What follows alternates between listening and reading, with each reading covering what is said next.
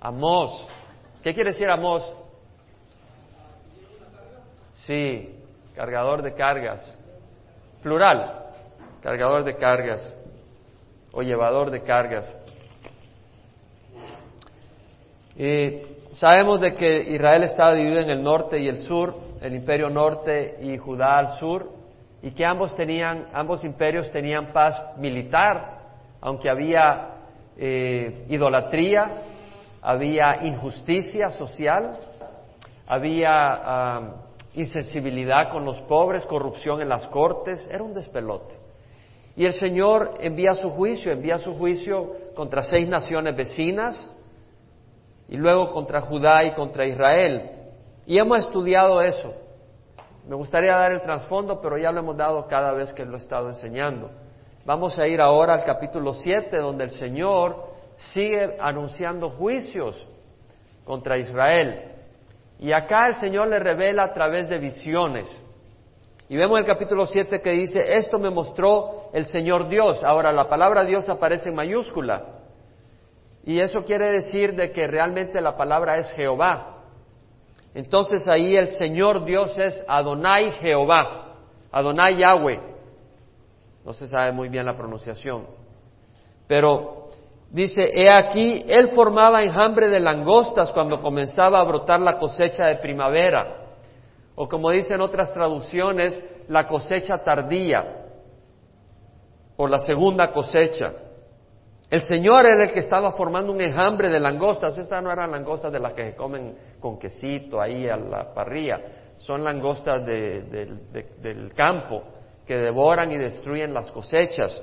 Y dice, cuando comenzaba a brotar la cosecha de primavera, y aquí la cosecha tardía o la cosecha de primavera era después de la siega del rey. O sea que primero existía la siega del rey y después venía esta cosecha que era necesaria para alimentar al pueblo. Pero ¿qué pasaba? El Señor Jehová levantaba y preparaba un enjambre de langostas. La destrucción venía de Dios. Dios traía esa destrucción. Y la palabra Señor quiere decir fuerte, poderoso, dueño, el que tiene autoridad, el que gobierna. Entonces estamos hablando de la soberanía de Dios. Él es soberano y Él como rey de la tierra, como rey del universo, aunque ahora permite que Satanás maneje este mundo por un tiempo no más, después se lo va a venir a quitar y Él va a reinar. Pero el Señor que está, Él es el que está trayendo esta, esta crisis y dice que sucedió que cuando había terminado de devorar la hierba de la tierra, no dice la cosecha, sino la hierba, o sea que está, está en hambre, ve la visión Amós y ve que se come toda la cosecha, pero después empieza a devorar hasta la grama, hasta la hierba del campo, no deja nada verde, se acaba con todo, lo limpia. Y, dice que yo dije, dice Amós, vuelve a usar el término, Señor Jehová, es el término de soberanía y de Jehová, el nombre del Dios de Israel, Señor Jehová, perdona. Aquí vemos que Él se identifica con el pueblo de Israel y dice, perdona, Señor, perdona. ¿Cómo podrá resistir Jacob? Jacob es el padre de, las, de Israel, eh, o sea, Jacob es lo mismo que Israel, y él es el padre de las doce tribus. entonces, cuando dice Jacob se está refiriendo a Israel. ¿Cómo podrá resistir Jacob si es tan pequeño? Jacob se creía todo orgulloso, Israel se creía todo arrogante, había extendido Jeroboam, el rey de Israel, había extendido su poderío hasta el Hamat al norte, arriba de Damasco, y al sur hasta el mar del Arabá o el mar muerto. Había extendido militarmente y en su arrogancia se sentía fuerte, pero acá vemos que ante la crisis Amós ve a Israel pequeñito siendo destruido. y se apiadó el Señor de esto, no sucederá, dice el Señor vemos que el Señor se apiada, aunque me llama mucho la atención la palabra en el hebreo, hice un pequeño estudio de la palabra que usa acá, porque hay varias traducciones. Una traducción es el Señor relented en inglés, en el New King James Version, en la versión de la nueva, la nueva versión del Rey James, King James. Eh, relented es retraerse, desistir. Eh, ahora, otra traducción como la Revised Standard Version es The Lord repented, se arrepintió. no dice, se, no dice se apiadó. Entonces, cuando vi que habían distintas maneras de expresarlo, dije, voy a investigar en el hebreo realmente qué es el jugo de la palabra. Y descubrí algo muy interesante, por eso los traductores tienen problema en traducir esa palabra. Realmente no hay una palabra que traduzca el significado, pero sí investigué y estudié y puedo dar el significado con la ayuda del Señor. La palabra en el hebreo es naham y, se traduce a estar dolido, arrepentido, eh, entristecido, eh, como cuando alguien hizo algo y estaba borracho y le dio una sopapeada a alguien y después se siente dolido lo que hizo, se siente mal, adolorido. Ahora el Señor no había hecho nada malo, pero el Señor estaba trayendo su juicio. Entonces, otra, otra, eh, otro significado es consolarse a sí mismo. Y lo que está ocurriendo es que el Señor, y, es una palabra onomatopéica, es decir, una palabra cuya palabra se derriba de un sonido. Y acá el sonido es como cuando alguien, cuando uno suelta aire por una gran emoción, hay una gran emoción, una gran emotividad. Y lo que quiere decir también es cuando alguien se lamenta al ver la miseria de otros, y sobre todo si uno la ha ocasionado. Y también quiere decir consolarse como, ¿por qué? Porque el Señor no quiere traer ese juicio. Entonces la palabra quiere decir consolarse a sí mismo. Entonces cuando Él desiste de traer el juicio, esa, esa destrucción, es como que ah, haya consuelo, porque no quiere traer esa destrucción. ¿Sí me explico? ¿Sí nos explicamos? Es decir, es una palabra que habla de emotividad, de emoción y de parar de hacer lo que uno va a hacer, porque eso le, le trae consuelo. Él no quiere traer destrucción. ¿Sí? ¿Vemos? Entonces, eh, es más que la palabra apiadarse, ¿sí me explico? Tiene un gran significado, una gran riqueza. dice, el Señor se apiadó y dijo, no sucederá. Pero entonces viene y me mostró el Señor Jehová, he aquí, el Señor Jehová llamaba para juzgarlos con fuego y consumió el gran abismo, es decir, el fuego consumió el mar y empezó a consumir el campo, el fuego empezó a consumir las cosechas. Entonces dije, Señor Jehová, cesa, te ruego, ¿cómo podrá resistir Jacob si es tan pequeño? Y, se apiadó Jehová de esto. Esto tampoco sucederá, dice Jehová Dios. ¿Qué es lo que estamos viendo? Vemos que Amós es un hombre compasivo, es un hombre sensible, es decir, la ira de Dios viene sobre este mundo. Amén. Nosotros tenemos la visión del Dios. A través de la palabra hemos recibido el Espíritu Santo para saber que la ira de Dios viene sobre este mundo. Si tú no lo has visto, no te va a tocar. Pero si el Señor te ha hablado y tienes al Espíritu, sabes que la ira de Dios viene a este mundo. Y ese Espíritu debemos de tener entonces, ya que tenemos la visión de Dios, del juicio de Dios, como amos debemos de compadecernos y decir, Señor, aguanta un poco, espera, ayúdame a sacar de las raíces del infierno a fulano, a mengano. Es el espíritu compasivo, de compartir la palabra, tener una sensibilidad de otros que van camino al infierno, que van a la destrucción.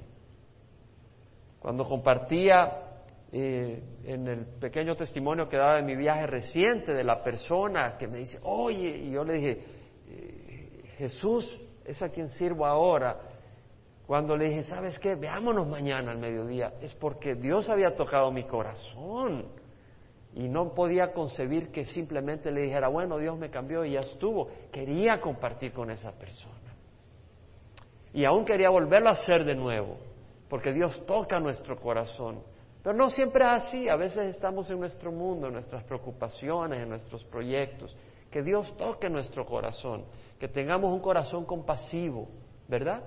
Que Dios nos ayude. Bueno, entonces el Señor, entonces esto él me, esto él me mostró en versículo 7. He aquí el Señor estaba junto a un muro hecho a plomo. ¿Saben lo que es usar la plomada? Es una cuerda que tiene un pedazo de plomo al final y, se mantiene recto. Entonces dice, el Señor me mostró un, muro hecho a plomo, es decir, recto. Y tenía en su mano una plomada. Y el Señor, es decir, Jehová me dijo, ¿qué ves, Amos? Y respondí una plomada. Entonces Jehová dijo, he aquí pondré una plomada en medio de mi pueblo Israel. Ya no volveré a dejarlos sin castigo. Los lugares altos de Isaac serán asolados y los altuarios de Israel destruidos, y yo me levantaré con espada contra la casa de Jeroboam. Vemos que el Señor le muestra una pared, y esa pared está hecha plomo, es una pared recta. Es una pared que el Señor ha hecho y está recta. Y la ha hecho a plomo, no hay nada desviado. Ninguno de nosotros puede decir que su vida es recta, 100%. Ninguno puede decir, yo toda mi vida es recta. Somos pecadores, somos egoístas, somos arrogantes. El único que ha vivido una vida recta ha sido Jesucristo. Y la plomada es la palabra de Dios, la ley de Dios. La palabra del Señor, amar a Dios sobre todas las cosas, honrar a tu padre y a tu madre. Usar nuestros labios para bendecir, no para maldecir. Honrar, servir, amar a Dios sobre todas las cosas y al prójimo como a nosotros mismos. Entonces vemos la plomada, que es la palabra del Señor, la ley de Dios. Todos estamos faltos, ¿verdad? Pero Jesús vivió una vida perfecta, una pared recta. Y nuestras vidas son como un edificio que están todas torcidas. ¿Y el Señor qué tiene que hacer con nosotros? Botarnos, quebrantarnos y construir un nuevo ser. ¿Cierto? Eso es lo que dice la palabra del Señor. Si alguno está en Cristo, nueva criatura es.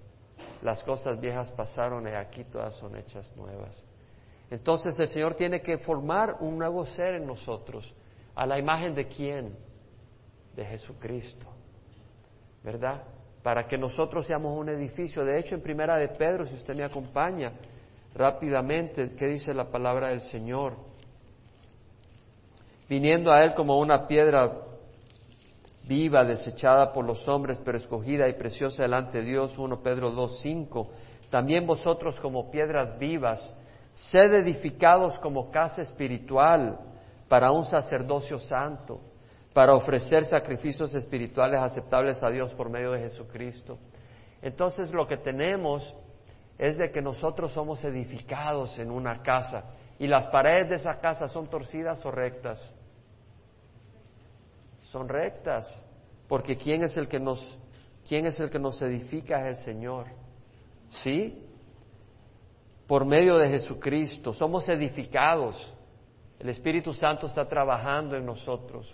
Él es el que nos está transformando a la imagen de Dios de gloria en gloria por el Señor, el Espíritu. Amén.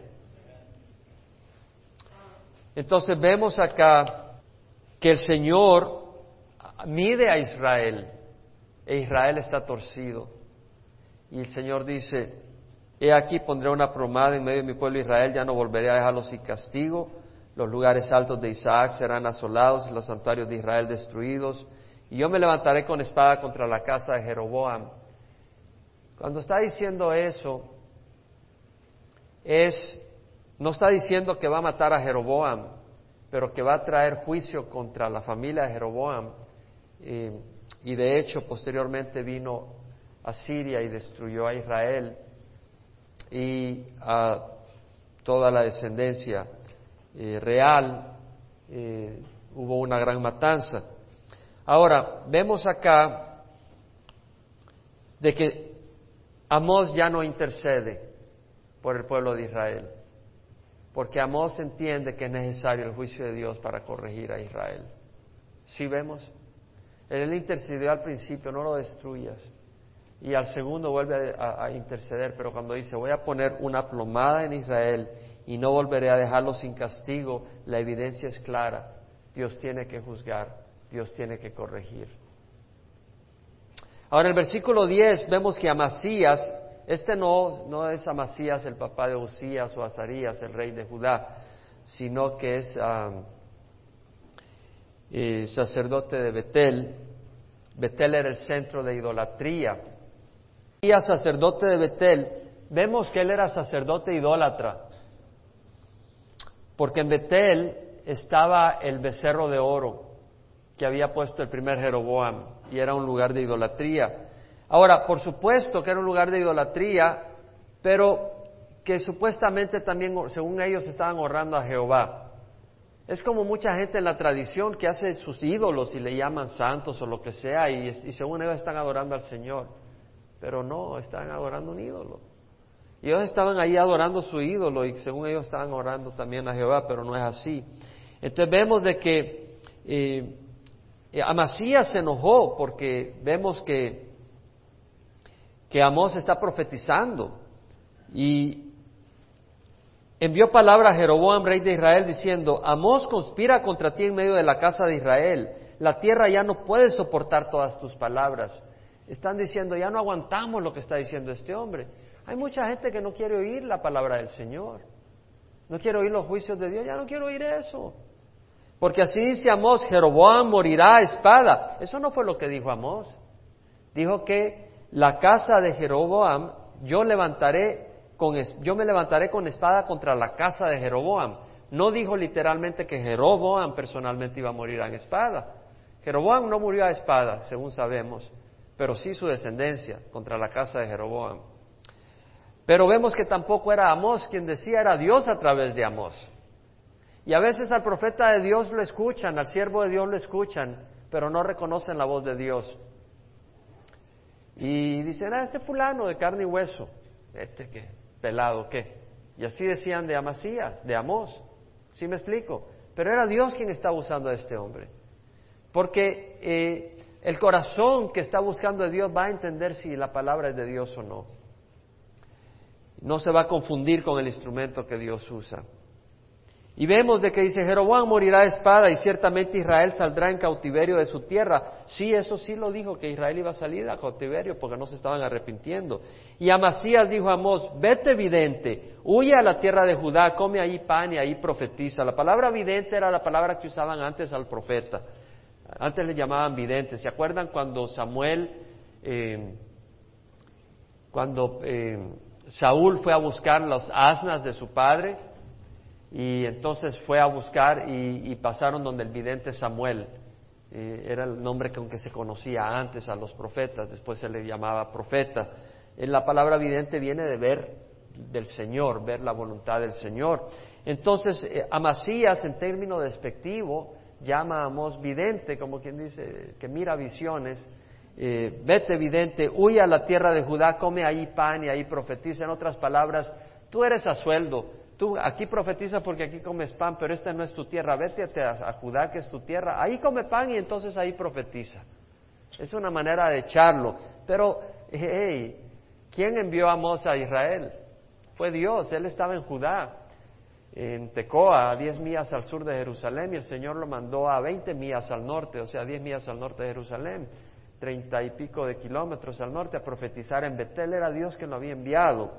Entonces, eh, eh, bueno, eh, Amasías le dice, en Betel no vuelvas a profetizar más porque es santuario del rey y residencia real, es decir, el templo del rey, el templo donde el rey ora y, y, adora a Dios es acá y es la residencia del rey. No profetices acá, esto le pertenece a Dios. ¿Sabes qué? Este lugar le pertenece a Cristo. Él decía, esto le pertenece al rey. No, este lugar le pertenece al Señor. Amén, no le pertenece a ningún hombre. Cuando digo este lugar me refiero el lugar de reunión donde nos reunimos para estudiar y conocer del Señor. Eh, y el propósito es servir a Dios. Aquí vemos la curia, el sacerdocio en abrazo y beso, con el gobierno.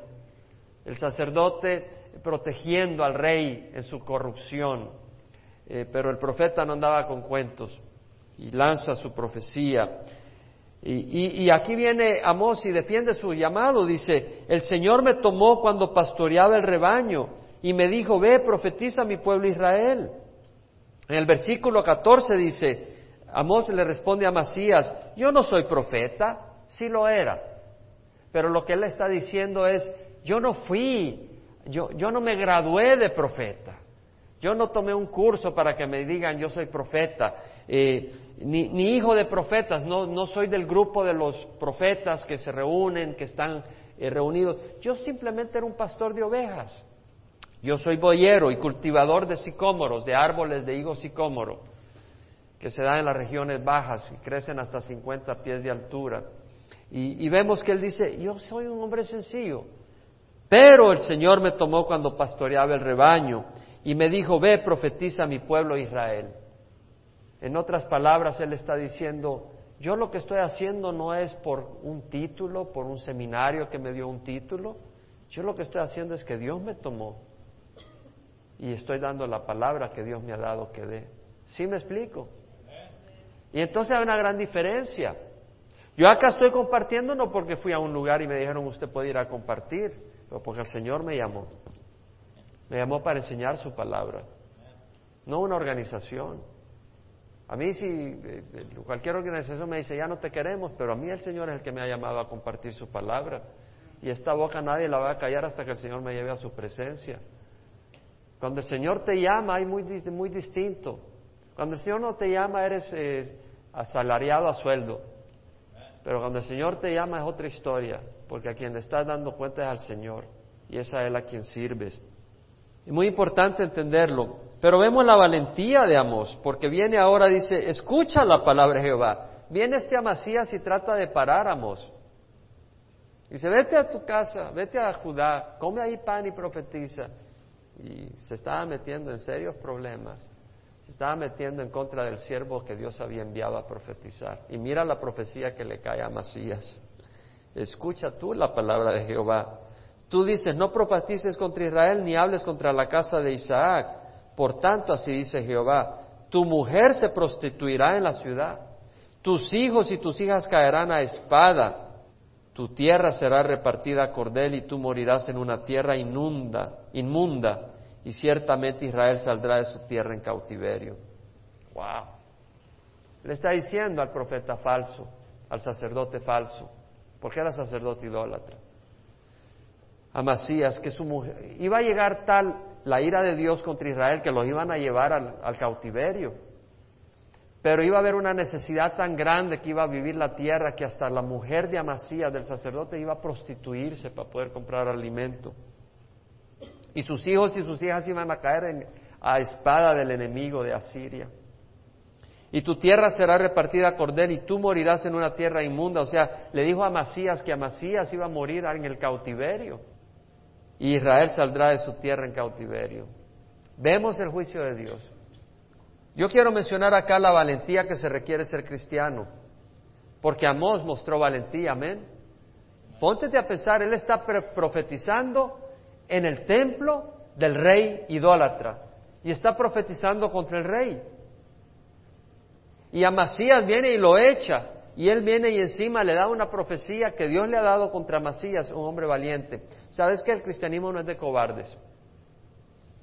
Según de Timoteo 1.7 dice, Dios no nos ha dado espíritu de cobardía, sino de poder, amor y de dominio propio.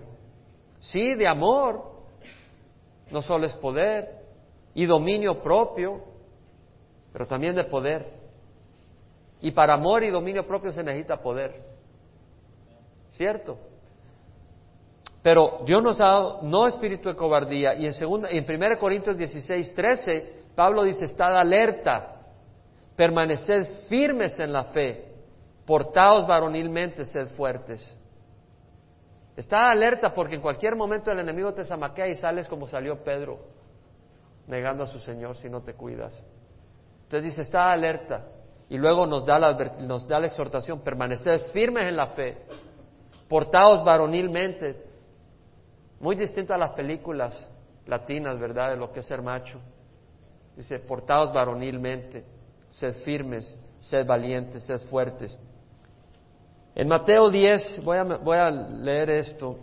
En Mateo 10, sí creo que es necesario. Hermanos, vivimos en tiempos donde hay mucha oposición al Evangelio y la va a haber más. Va a haber cada vez más dificultad caminar en el Evangelio y, se requiere valentía. Y aquí le estoy hablando a cada uno personalmente. Dios llama a las familias, pero el caminar es individual. Y mira lo que dice el Señor en el capítulo 10, versículo 24. Un discípulo no está por encima del maestro, ni un siervo por encima de su Señor. le basta al discípulo ser como su maestro y al siervo como su señor. Si al dueño de la casa lo llamaron Balcebú, ¿cuánto más a los de su casa? Si a Jesucristo le dijeron que tenía demonios, ¿cuánto más dirán de nosotros cuando seguimos al Señor? No te aflijas si te calumnian. Asegúrate que la calumnia sea falsa y que no tenga sustancia. ¿Me explico? ¿Me explico? Porque si te están calumniando por mujeriego y eres mujeriego, pues la calumnia tiene razón. Asegúrate que la calumnia sea falsa. Pero si tú estás caminando rectamente, no te aflijas si dicen tonterías de ti. Tú investiga tu corazón ante Dios. Porque si al dueño de la casa lo llamaron Belcebú y el dueño de la casa es Jesucristo, ¿cuánto más a los de su casa? Luego dice, no les temáis, no temáis las calumnias, no les temáis porque no hay nada encubierto que no ha de ser revelado ni oculto que no haya de saber si un día se sabrán las cosas, dice el Señor. Lo que os digo en la oscuridad, habladlo a la luz. Lo que os digo al oído, proclamadlo desde las azoteas. Tú tengo un tiempo especial con el Señor. Tengo una relación con el Señor porque si no el enemigo te va a destruir. Porque entonces tú vas a depender del hombre, de tus relaciones espirituales basadas en la opinión de los hombres. Tú tienes que tener una relación personal con el Señor para que pueda resistir los ataques de Satanás. No temáis a los que matan el cuerpo, pero no pueden matar el alma, más bien temed a los que pueden hacer perecer tanto el alma como el cuerpo en el infierno. Y luego dice, no se venden dos pajarillos por un cuarto, es decir, por el equivalente media hora de trabajo, cuatro dólares, dos dólares por pajarillo. No se venden dos pajarillos por un cuarto y sin embargo ninguno de ellos cae en la tierra sin permitirlo vuestro Padre Celestial. Y hasta los cabellos de vuestra cabeza están todos contados. Dios es soberano, Dios tiene control, Él es Señor de la tierra. Y Dios siendo soberano, no te preocupes que nadie te puede tocar a menos que Dios lo permita. Y si Dios lo permite porque te está llamando a casa, gloria al Señor, vámonos, patitas, para que las quiero. Vámonos a la presencia del Señor. Y dice, no temáis, vosotros valéis más que muchos pajarillos. Por tanto, el que me confiese delante de los hombres, yo también le confesaré delante de mi Padre que está en el cielo. Pero cualquiera que me niegue delante de los hombres, yo le negaré delante de mi Padre que está en los cielos. No penséis que vine a traer paz en la tierra. Óiganlo, léanlo, memorícenselo. No penséis que vine a traer paz a la tierra. El Señor vino a traer paz a los hombres de buena voluntad a los hombres que reciben a Jesús, pero no a la tierra. En la tierra va a haber un despelote y hay guerra entre las fuerzas de Satanás y las fuerzas de Dios. ¿Cierto? Paz está en el corazón de los que reciben a Jesucristo, pero en esta tierra hay guerra. Y si no penséis que vine a traer paz a la tierra, no vine a traer paz sino espada. Vine a poner al hombre contra su padre, a la hija contra su madre, a la nuera contra su suegra, y los enemigos del hombre serán los de su propia casa.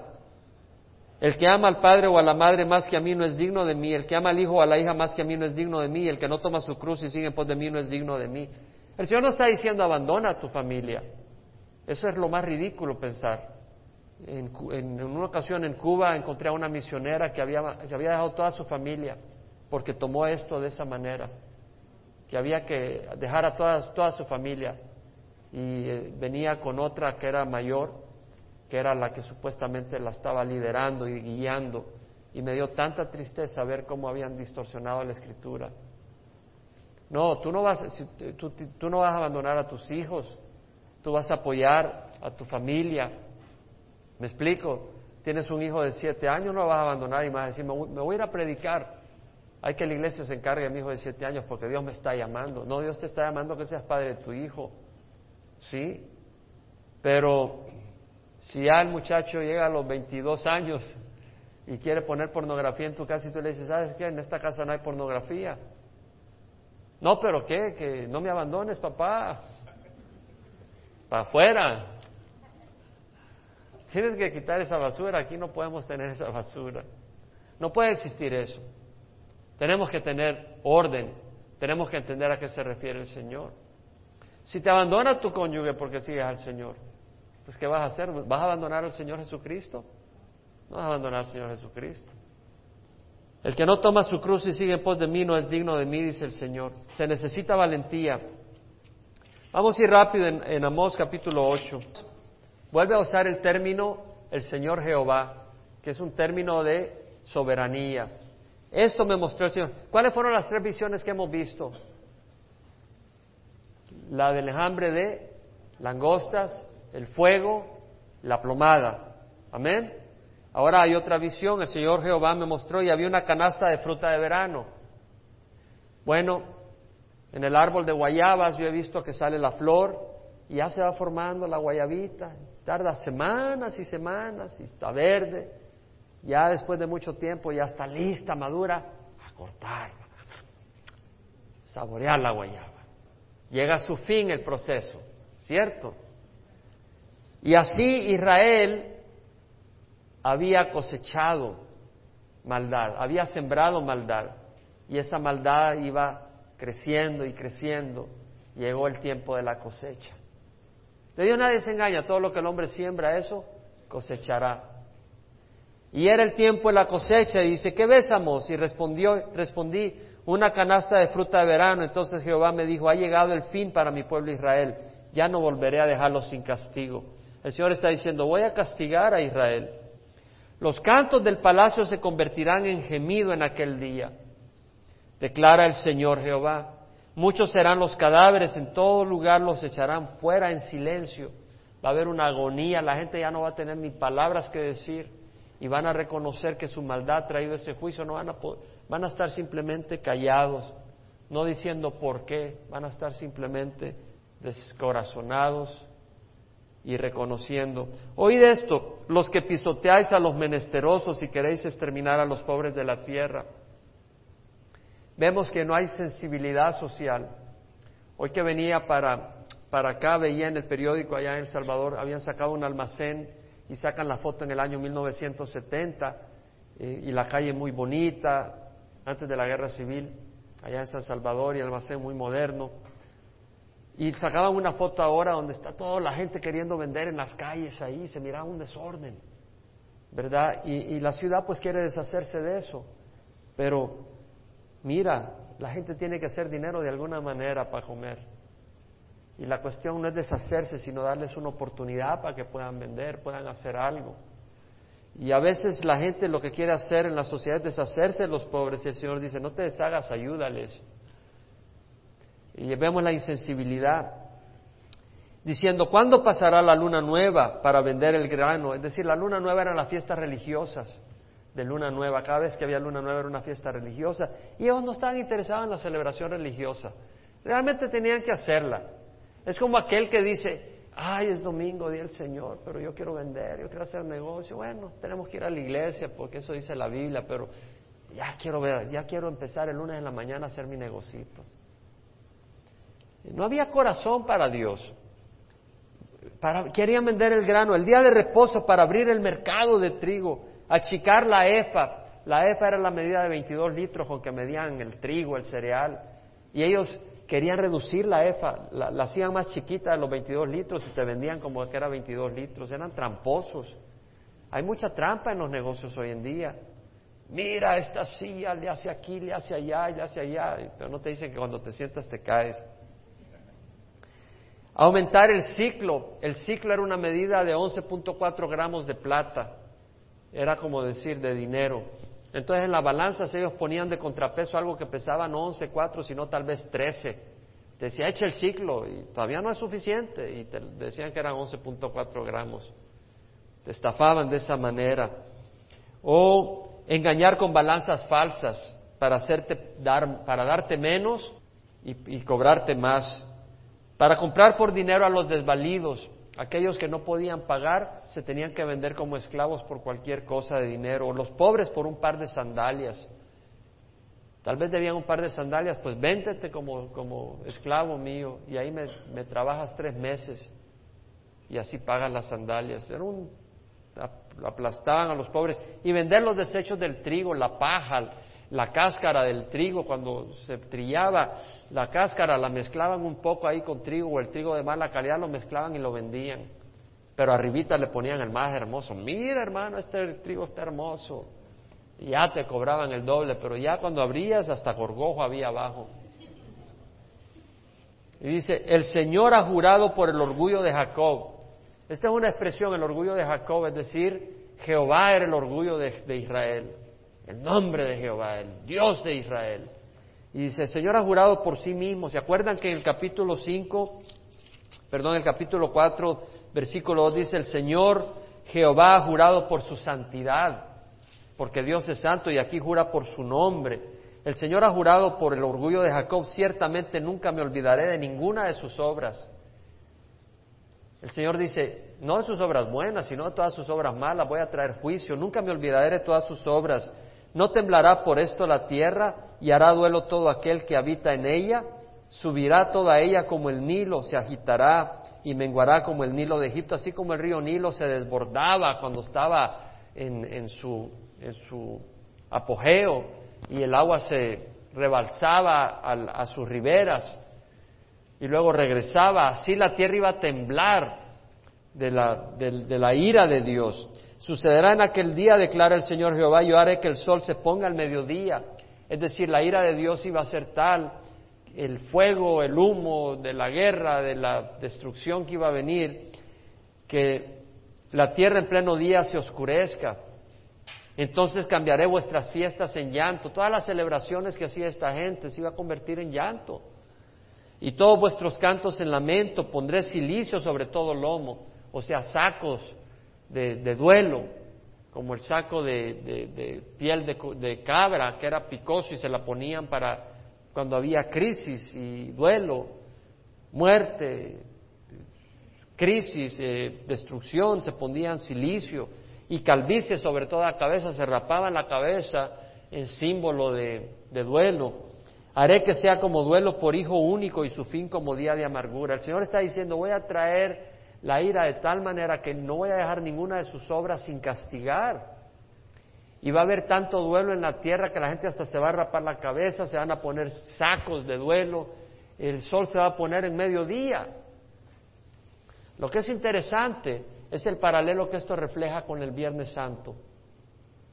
Porque el Viernes Santo el Señor no dejó ninguna de sus obras sin pagar. El Viernes Santo el Señor cobró toda la maldad del hombre en una sola persona, Cristo Jesús. ¿Quién puede decir amén? Toda la culpa de la humanidad el Señor la puso sobre Jesucristo. Todos nuestros pecados. Y tembló la tierra el Viernes Santo también.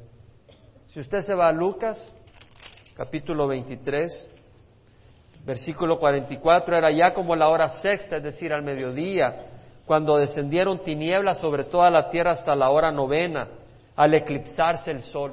El sol se eclipsó, el velo del templo se rasgó en dos. Y en Mateo capítulo 27 leemos del terremoto que ocurrió. Versículo 45 dice, desde la hora sexta hubo oscuridad sobre toda la tierra hasta la hora novena, o sea, desde las doce hasta las tres de la tarde. Y alrededor de la hora novena o tres de la tarde Jesús exclamó a gran voz, diciendo, Eli, Eli, lema sabactani, esto es, Dios mío, Dios mío, ¿por qué me has abandonado? Algunos de los que estaban ahí al oírlo decían, este llama Elías. Y al instante uno de ellos corrió y tomando una esponja le empapó en vinagre y poniéndole en una caña le dio a beber. Pero los otros dijeron, deja, veamos si Elías viene a salvarle. Entonces Jesús, clamando a otra vez a gran voz, saló el espíritu. Y he aquí el velo del templo se rasgó en dos de arriba abajo, y la tierra tembló y las rocas se partieron. Vemos que la Biblia nos dice que cuando Jesús moría en la cruz, el sol se eclipsó cabal a mediodía y la tierra tembló. Y es un hijo único el que murió en la cruz. Vemos el paralelo. Dios está hablando de la ira que traería sobre Israel, no dejaría ninguna de sus deudas sin pagar y que el sol se iba a poner al mediodía. Y está hablando de la ira que traería, pero es ser una sombra de lo que iba a ocurrir muchos años después eh, 760, 800 años después, cuando Jesús iba a morir en la cruz, el sol se iba a eclipsar y todas las malas obras de Israel y de toda la humanidad iban a ser descargadas y iban a quedar castigadas en Jesucristo el Viernes Santo. Es un tremendo paralelo, amén. Y dice en aquel día, bueno, vienen días, declara el Señor, en que enviaré hambre sobre la tierra, no hambre de pan, ni sed de agua, sino de oír las palabras del Señor. Y vagarán de mar a mar y del norte hacia el oriente, andarán de aquí para allá en busca de la palabra del Señor, pero no la encontrarán. El Señor había mandado profetas y les había hablado su palabra, pero la ignoraban. Llegó el momento donde el Señor dijo, ya no les voy a hablar. Y después de traer la destrucción sobre Israel en el año 760, perdón, 722 antes de Cristo, y después de traer la destrucción de Judá en 586, todavía el Señor envió profetas, pero después pasaron 400 años sin que oyeran la voz de ningún profeta con nueva profecía. 400 años. ¿Sabes qué? Tenemos el privilegio de oír la palabra del Señor. Amén. Pero yo no estoy diciendo oírla físicamente, porque para oír la palabra del Señor se necesita el Espíritu de Dios para poder percibirla. Si no es necedad, no la entiendes. Pero cuando el Espíritu de Dios está presente y tú la oyes, que está, ah, tal vez no lo has recibido, pero lo oyes. Y el Espíritu te está dando sabiduría para oír, para que te arrepientas. Son tiempos preciosos, porque Dios te está hablando. No lo deseches porque puede llegar el día donde no vuelvas a oír la palabra de Dios. Que oigas a predicadores, pero no oigas la palabra de Dios. ¿Sí me entiendes? Es el Espíritu Santo el que llega y te toca y te abre la mente para oír. Y cuando el Espíritu Santo trata contigo, no lo desprecies. Nunca me olvida una vez, hace varios años, muchos años, recién venía a California y andaba en algo que no debía estar haciendo, que el Señor me, previno de no hacer. Pero no le hice caso, no le hice caso. Y recuerdo que el Señor retiró su espíritu por unos días de mí. Yo le voy a decir algo, yo no quiero volver a decir eso jamás en mi vida, jamás en mi vida. Me dio un terror, me dio una tristeza, me dio una aflicción porque yo no sabía si el Señor me lo iba a volver a dar. Yo solo le digo lo que sentí. Yo no se lo deseo a nadie. Yo no quiero que el Espíritu de Dios jamás sea parte de mí. Yo le doy gracias a Dios que me ha dado su Espíritu. Pero yo te digo una cosa, no juegues con el Señor. No juegues con el Señor. Si el Señor te habla, si el Señor lo oyes ahora, tú responde. La palabra del Señor nos habla claramente en muchas partes. Yo le doy gracias a Dios por su palabra. En Isaías dice, buscad al Señor mientras pueda ser hallado, llamadle, está, llamadle en tanto esté cerca. Abandone el impío su camino y el hombre inicuo sus pensamientos y vuelva hacia Jehová, que tendrá de él compasión al Dios nuestro que será amplio en perdonar. Dios demanda que caminemos en santidad. Hay un versículo cuando venía en el avión el, del Salvador, esa noche no había podido dormir. Habían hecho un escándalo unas muchachas a medianoche en ese hotel. Una buruca. No podía dormir. Cuando logré dormirme ya no me podía dormir porque me agarró un dolor de cabeza. Y andaba medio malhumorado en el avión. Señor, ¿cómo es posible? Y al rato yo voy a leer la Biblia. Y agarré un versículo que dije, wow, Señor. No tenía nada que ver con el sueño ni con el velo, pero tenía un versículo maravilloso. Memorízatelo, Ezequiel 27. ¿Sabe lo que dice? Arroje cada uno las cosas detestables que os atraen. Wow. ¿Quién dice amén? Arroje cada uno las cosas detestables que os atraen y no os contaminéis con los ídolos de Egipto. Yo soy Jehová vuestro Dios. No os contaminémonos no nos contaminemos con los ídolos de California. No nos contaminemos con esas cosas y arrojemos las cosas detestables que nos atraen. Hay cosas detestables que nos atraen. ¿Cierto o no es cierto? Solo uno fue sincero. Solo dos fueron sinceros. Otros cuantos tímidos fueron sinceros. Amén. Hay cosas detestables que nos atraen. Pero el Espíritu Santo, si tienes al Espíritu Santo, Él te va lavando y te va mostrando y te va liberando, ¿cierto? Pero tenemos que guardar nuestra libertad, porque hay una naturaleza pecadora que nos empuja al pecado. Tenemos que guardar la libertad, reconocerla y apreciarla más que el oro, porque si no la guardas caes esclavo de la codicia, de la avaricia, de las drogas, del licor, del pecado, de la inmoralidad, de lo que sea, del odio, de la amargura. En Amós terminamos el capítulo 8, dice, en aquel día las doncellas hermosas y los jóvenes desfallecerán de sed, los que juran por el pecado de Samaria. El pecado de Samaria era Betel, donde estaba el templo idólatra. Juraban por el becerro de oro. Y dicen, viva tu Dios, oh Dan, el becerro de oro que estaba en Dan al norte. Y viva el camino de Berseba, donde tenían también idolatría. Caerán y nunca más se levantarán.